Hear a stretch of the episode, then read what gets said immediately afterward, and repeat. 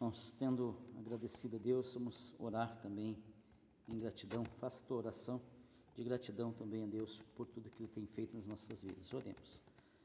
Pai Santo, Deus eterno, todo-poderoso, te louvamos, te bendizemos, te agradecemos a Deus por todo o teu cuidado, teu amor, tua graça, tua provisão derramada sobre nós, sobre o teu povo, sobre a vida da tua igreja. Obrigado também, a Deus, por esse momento de culto que o Senhor reservou. A Deus, ainda que com dificuldades, ainda com, Deus, problemas, o Senhor nos permitiu estar na tua presença para te cultuar, Deus. Aceita o nosso culto. Sabemos, ó Deus, que não é da mesma maneira que temos feito dominicalmente. Sabemos que não é, ó Deus, da forma como queremos fazer e que gostamos de fazer, ó Deus, porque gostamos de oferecer ao Senhor o melhor de nós. Ó Pai, mas nesse momento é o melhor que nós podemos oferecer ao Senhor. Aceita, ó Deus, a nossa gratidão, aceita também, ó Deus, a nossa gratidão pelo, por tudo que já foi mencionado. Deus, porque o Senhor tem cuidado de nós, o Senhor tem nos provido, o Senhor tem nos livrado, tem protegido, Pai, e tem suprido as nossas necessidades. Assim nós oramos e também queremos desde já pedir pela porção da Tua palavra, que agora será lida, será ministrada. Deus, fala aos nossos corações, ó Pai. Fala ao coração do Teu povo que está espalhado pela face da terra. Fala ao coração do Teu povo que se reúne junto à Igreja Presbiteriana do Brasil, na Fazenda Rio Grande. Ó Pai, aos irmãos que estão nos acompanhando neste momento. Que a Tua palavra venha, que o Teu Santo Espírito, ó Deus, Use-nos, ó Deus, conforme lhe apraz, que o teu Santo Espírito dirija a tua palavra ao coração do teu povo, ó Deus, para trazer as tuas bênçãos. Que não fale o homem, mas fale o Espírito Santo do Senhor a cada, coração de cada um de nós, ó Pai. Assim nós oramos, assim nós pedimos, assim nós agradecemos, em nome de Jesus, teu Filho, Senhor nosso, hoje e sempre. Amém. Amados, nossa meditação nessa noite, nós vamos ler pequenos trechos lá do livro de Gênesis, no capítulo 41. Gênesis 41, primeiro livro da Bíblia, já na última história que ele conta. Nós vamos fazer a leitura, primeiramente, ali dos versos 1 ao 7, depois outros versos, nós vamos citando ali, acompanhando. O verso primeiro do capítulo 41 diz assim: a palavra do nosso Deus. Passados dois anos completos, Faraó teve um sonho Parecia-lhe achar-se ele de pé junto ao Nilo. Do rio subiam sete vacas formosas à vista e gordas, e pastavam no carriçal. Após, após elas subiam do rio outras sete vacas, feias à vista e magras, e pararam junto às primeiras na margem do rio. As vacas feias à vista e magras comiam as sete formosas à vista e gordas. Então acordou o Faraó. Tornando a dormir, sonhou outra vez. De uma só haste saíam sete espigas cheias e boas, e após elas nasciam sete espigas mirradas, cristadas no vento oriental. As espigas mirradas devoravam as sete espigas grandes e cheias. Então acordou o Faraó. Fora isto um sonho. Agora, caminhando um pouquinho mais à frente, no verso 28, a palavra de Deus ainda continua.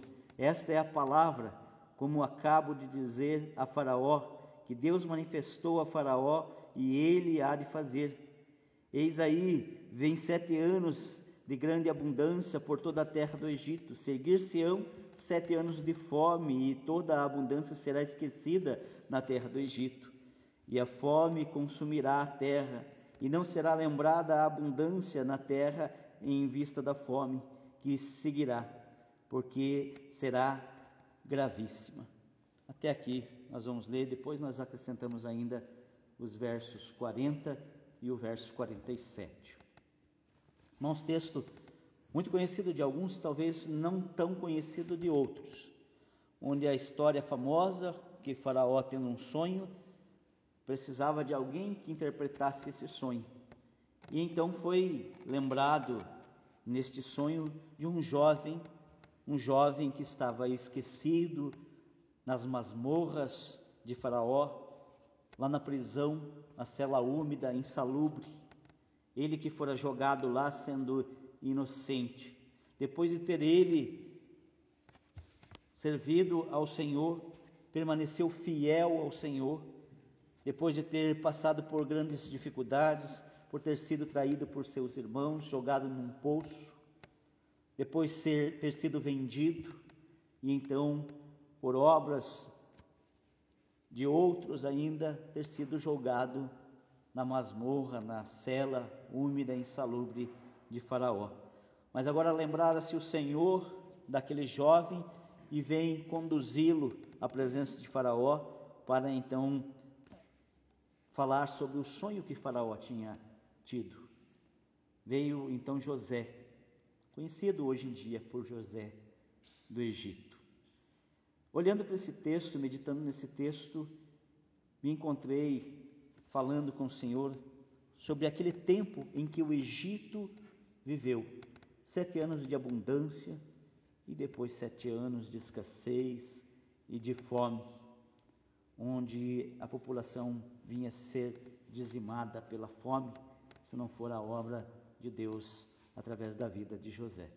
E quero então com os irmãos meditar na palavra do nosso Deus brevemente, para que não fiquemos aí com um vídeo, uma transmissão muito longa, em três aprendizados que nós podemos tirar deste texto e também juntamente com este, nos apoiando no verso 40 e no verso 47, que continuam narrando essa mesma, essa mesma história. O que nós podemos aprender com a história de José lá no Egito e com o que nós temos vivido hoje em nossa pátria, para não dizer no mundo todo, onde essa crise, o coronavírus, Covid-19 tem matado muitas pessoas, tem afligido muitas, muitos países e tem é, colocado nações e nações trancadas dentro dos seus lares. Nós vamos olhar dessa maneira para o texto. Era necessário fazer a leitura até o verso 7 e também do verso 28 ao 32 para compreender a história.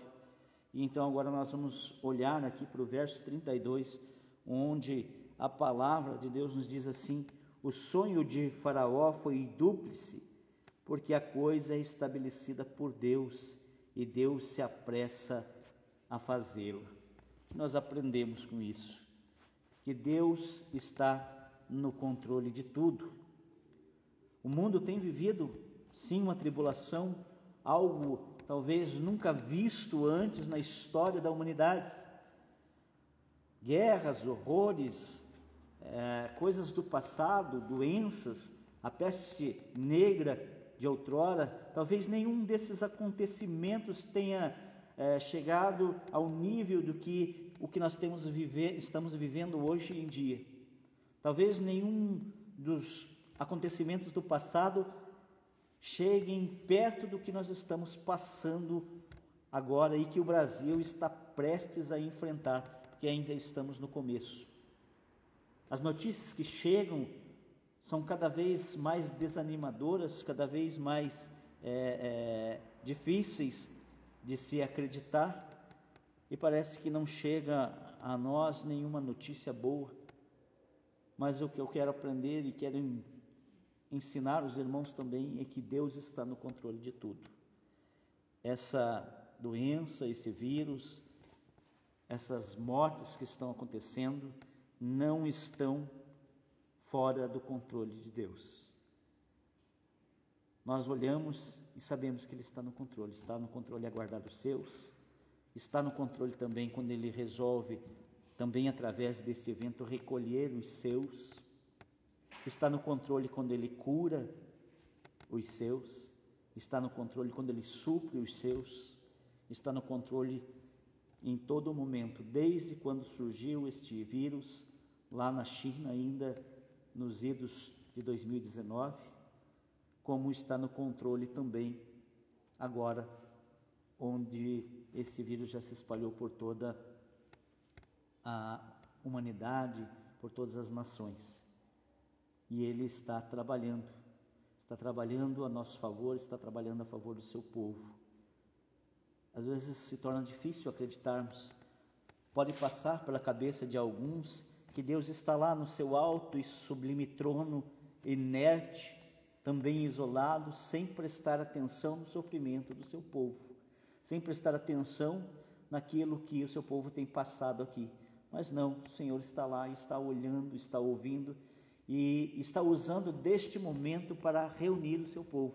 Talvez nunca na história do Brasil o povo de Deus tenha se unido tanto e tenha orado tanto. Talvez nunca na história do Brasil tantos filhos de Deus tenham se unido em oração e em jejum, como nós fazemos o clamor e fizemos durante essa semana para que no dia de hoje, 22 de março de 2020, estejamos nós unidos em oração e em jejum. É um movimento de Deus. Quando tantas igrejas estavam com suas portas abertas, viam templos vazios muitas vezes, porque o povo havia se distanciado da real palavra de Deus. Muitos templos sim estavam cheios, mas de homens e mulheres buscando o prazer próprio, o bem próprio, a provisão para si mesmo, a prosperidade para si mesmo, mas nunca em nenhum momento para adorar, bendizer e glorificar o nome do nosso Deus. Nós, Igreja Presbiteriana do Brasil, nós, Igreja Reformada, nós, Igreja Cristã, igreja que preza pelos valores da fé reformada, temos nos reunido e muitas e muitas vezes temos ouvido que as igrejas estão se esvaziando. E esse foi um momento em que Deus escolheu para dizer que Ele está no controle de tudo, e hoje temos visto e ouvido pessoas reclamando porque as, as igrejas, os templos, fecharam suas portas. E entre esses milhares, sim, que são fiéis à palavra de Deus, que estão chorando, sim, lágrimas de adoração a Deus, clamando a Deus por não poderem estar aqui, suplicando a Deus o momento de estar aqui, porque foram fiéis a Deus em todo momento e estiveram aqui em todo momento necessário.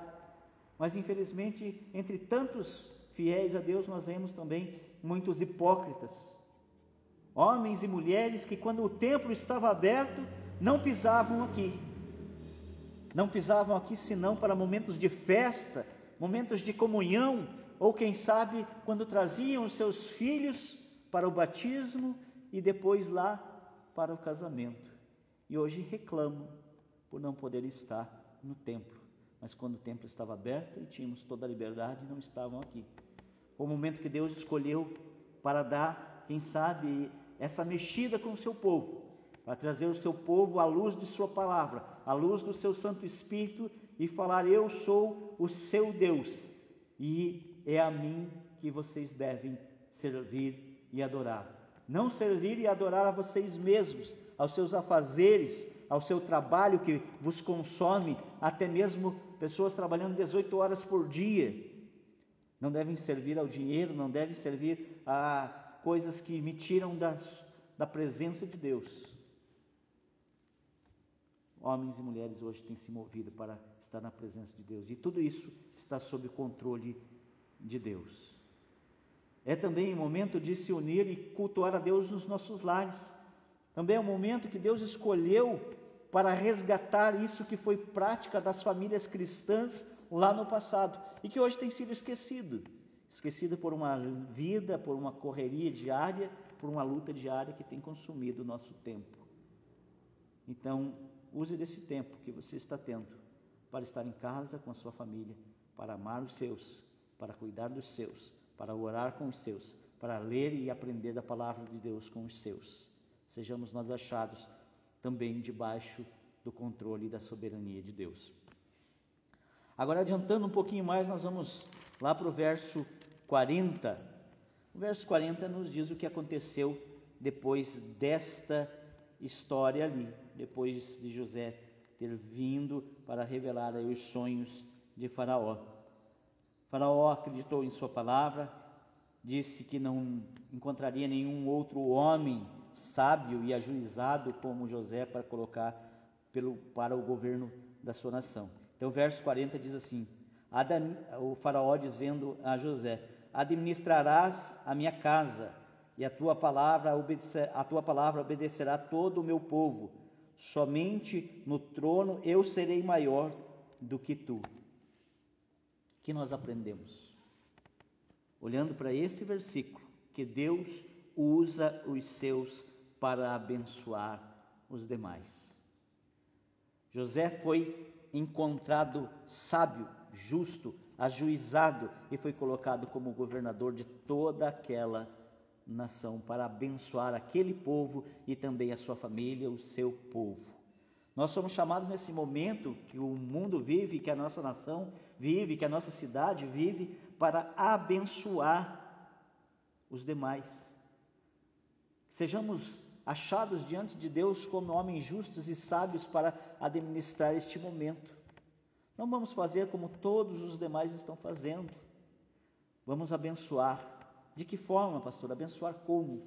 Abençoar nesse, nisso que nós já estamos fazendo durante essa semana orando, clamando, dobrando os nossos joelhos e intercedendo uns pelos outros e por toda a nação brasileira e por todo o mundo. É momento de dobrar joelhos, é momento de orar, é momento de clamar. Há dias atrás o carnaval zombava de Deus e de seu filho. Hoje, homens que zombaram estão também clamando a Deus, talvez não com a mesma fé que nós, talvez não com a mesma fidelidade que nós, mas nós somos chamados por Deus para nos mostrarmos, para nos evidenciarmos, para que a nossa nação seja alvo das misericórdias de Deus e então, lá, depois de passar dessa crise, todo mundo possa olhar para o Brasil e dizer: aquela nação foi abençoada por Deus e não sofreu as agruras que as demais sofreram. Nosso desejo é que as nações não sofram, que nós clamemos por todas elas, que Deus amenize a dor e o sofrimento de todas elas. Mas nós queremos suplicar de maneira especial pela nossa nação. Vamos nós abençoar.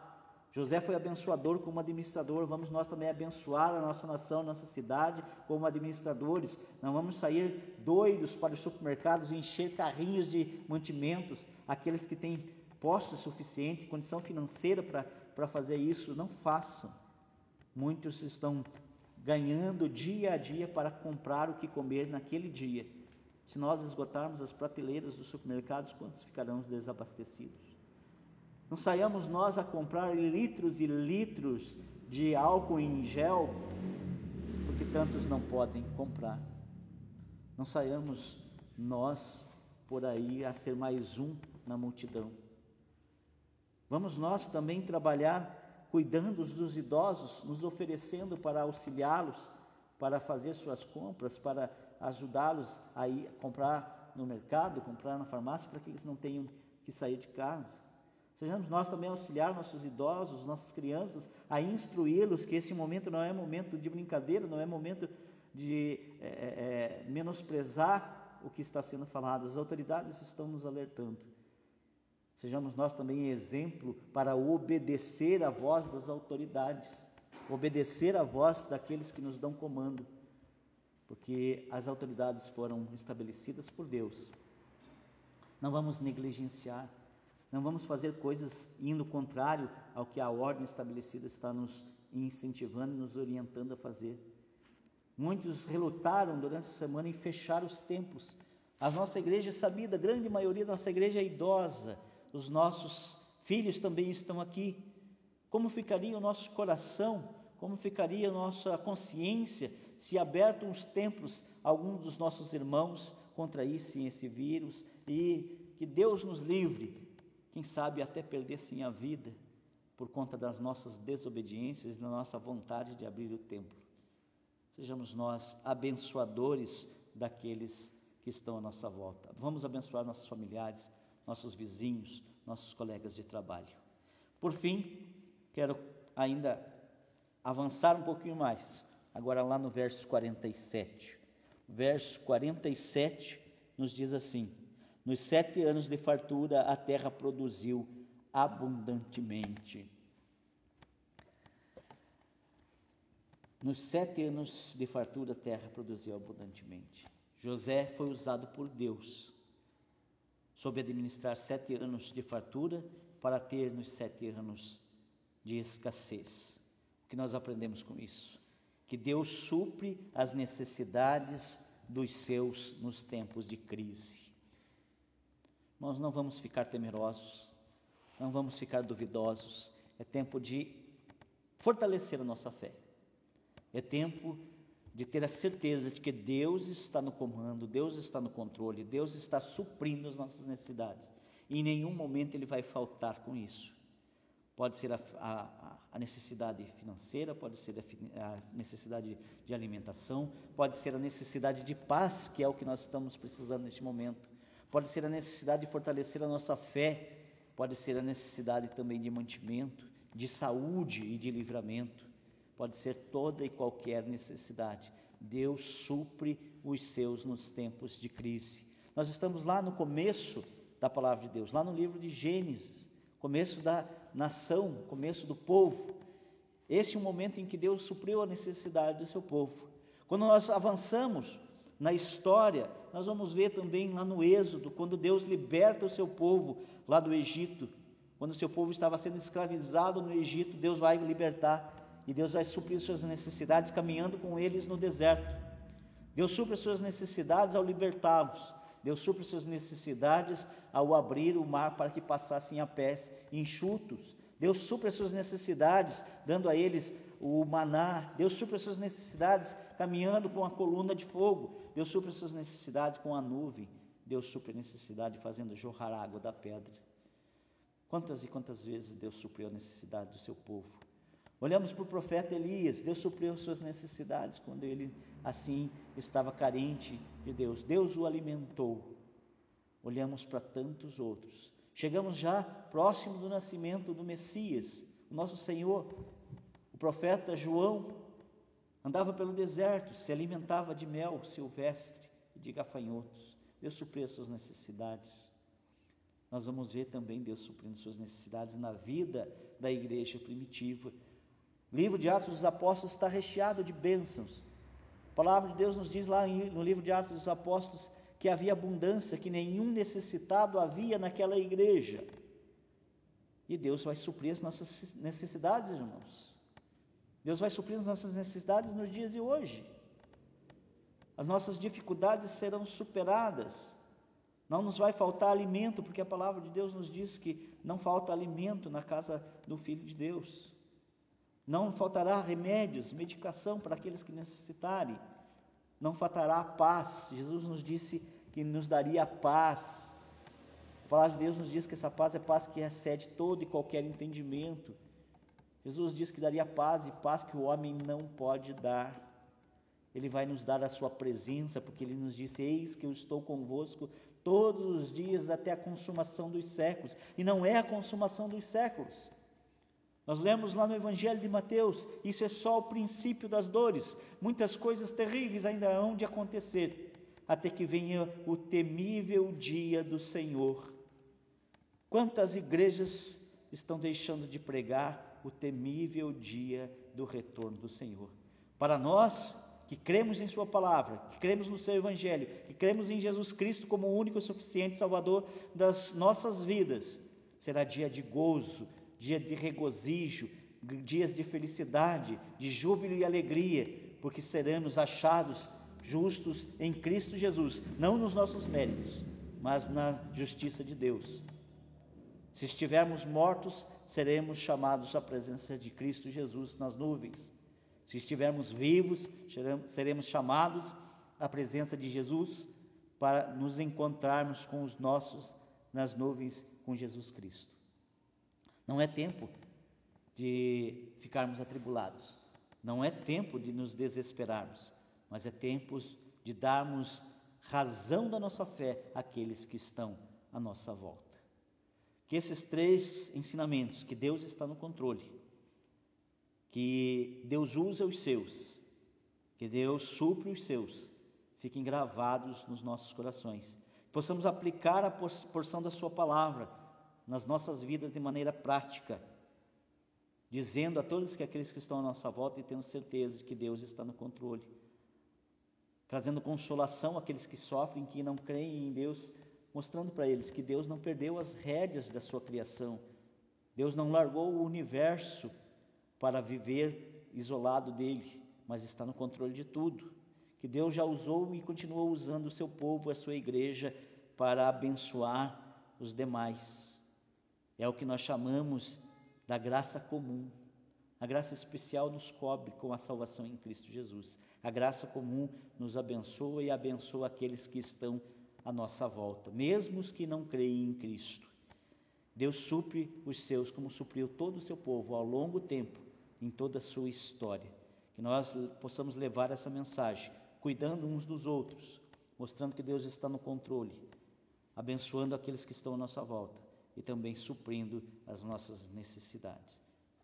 Vamos orar e agradecer a Deus pela porção da Sua palavra. Depois vamos cantar o hino de número 64. Oremos. Pai Santíssimo, Deus eterno e todo-poderoso, Tua palavra mais uma vez foi lida e para a glória do Teu nome ela foi lida, explanada, pregada. Para a glória do Teu nome, a Tua palavra falou aos nossos corações nesta noite. Para a glória do Teu nome, ó Deus, o Teu povo, povo pôde Te ouvir mais uma vez nesta noite, ó Pai. Assim nós Te louvamos, Te bendizemos, Te agradecemos e queremos entregar ao Senhor o nosso culto, a gratidão dos nossos corações e da nossa vida. Aceita, ó Deus, o nosso culto. Ó Deus, aceita as nossas orações, o cantar dos nossos lábios, o meditar do nosso coração. E aplica a porção da tua palavra. Que nessa semana que segue possamos, ó Deus, ser achados na tua presença, colocando tudo isso em prática. Ó Deus, colocando diante do mundo que o Senhor está no controle de tudo. Ó Deus, abençoando aqueles que estão no nosso, no nosso lar, os nossos familiares, nos nossos trabalhos, na nossa coletividade. Ó Deus, mostrando que o Senhor nos supre e suprirá todos que aqui ó Deus, se debruçarem diante do Senhor, ó Pai, e reconhecê-lo como o Senhor das suas vidas. Pai, recebe o nosso culto, a nossa gratidão, nosso louvor e a nossa meditação. Em nome de Jesus Cristo, o teu Filho e Senhor nosso. Amém. Cantemos o hino de número 64 do Inário Novo Cântico. Cantemos.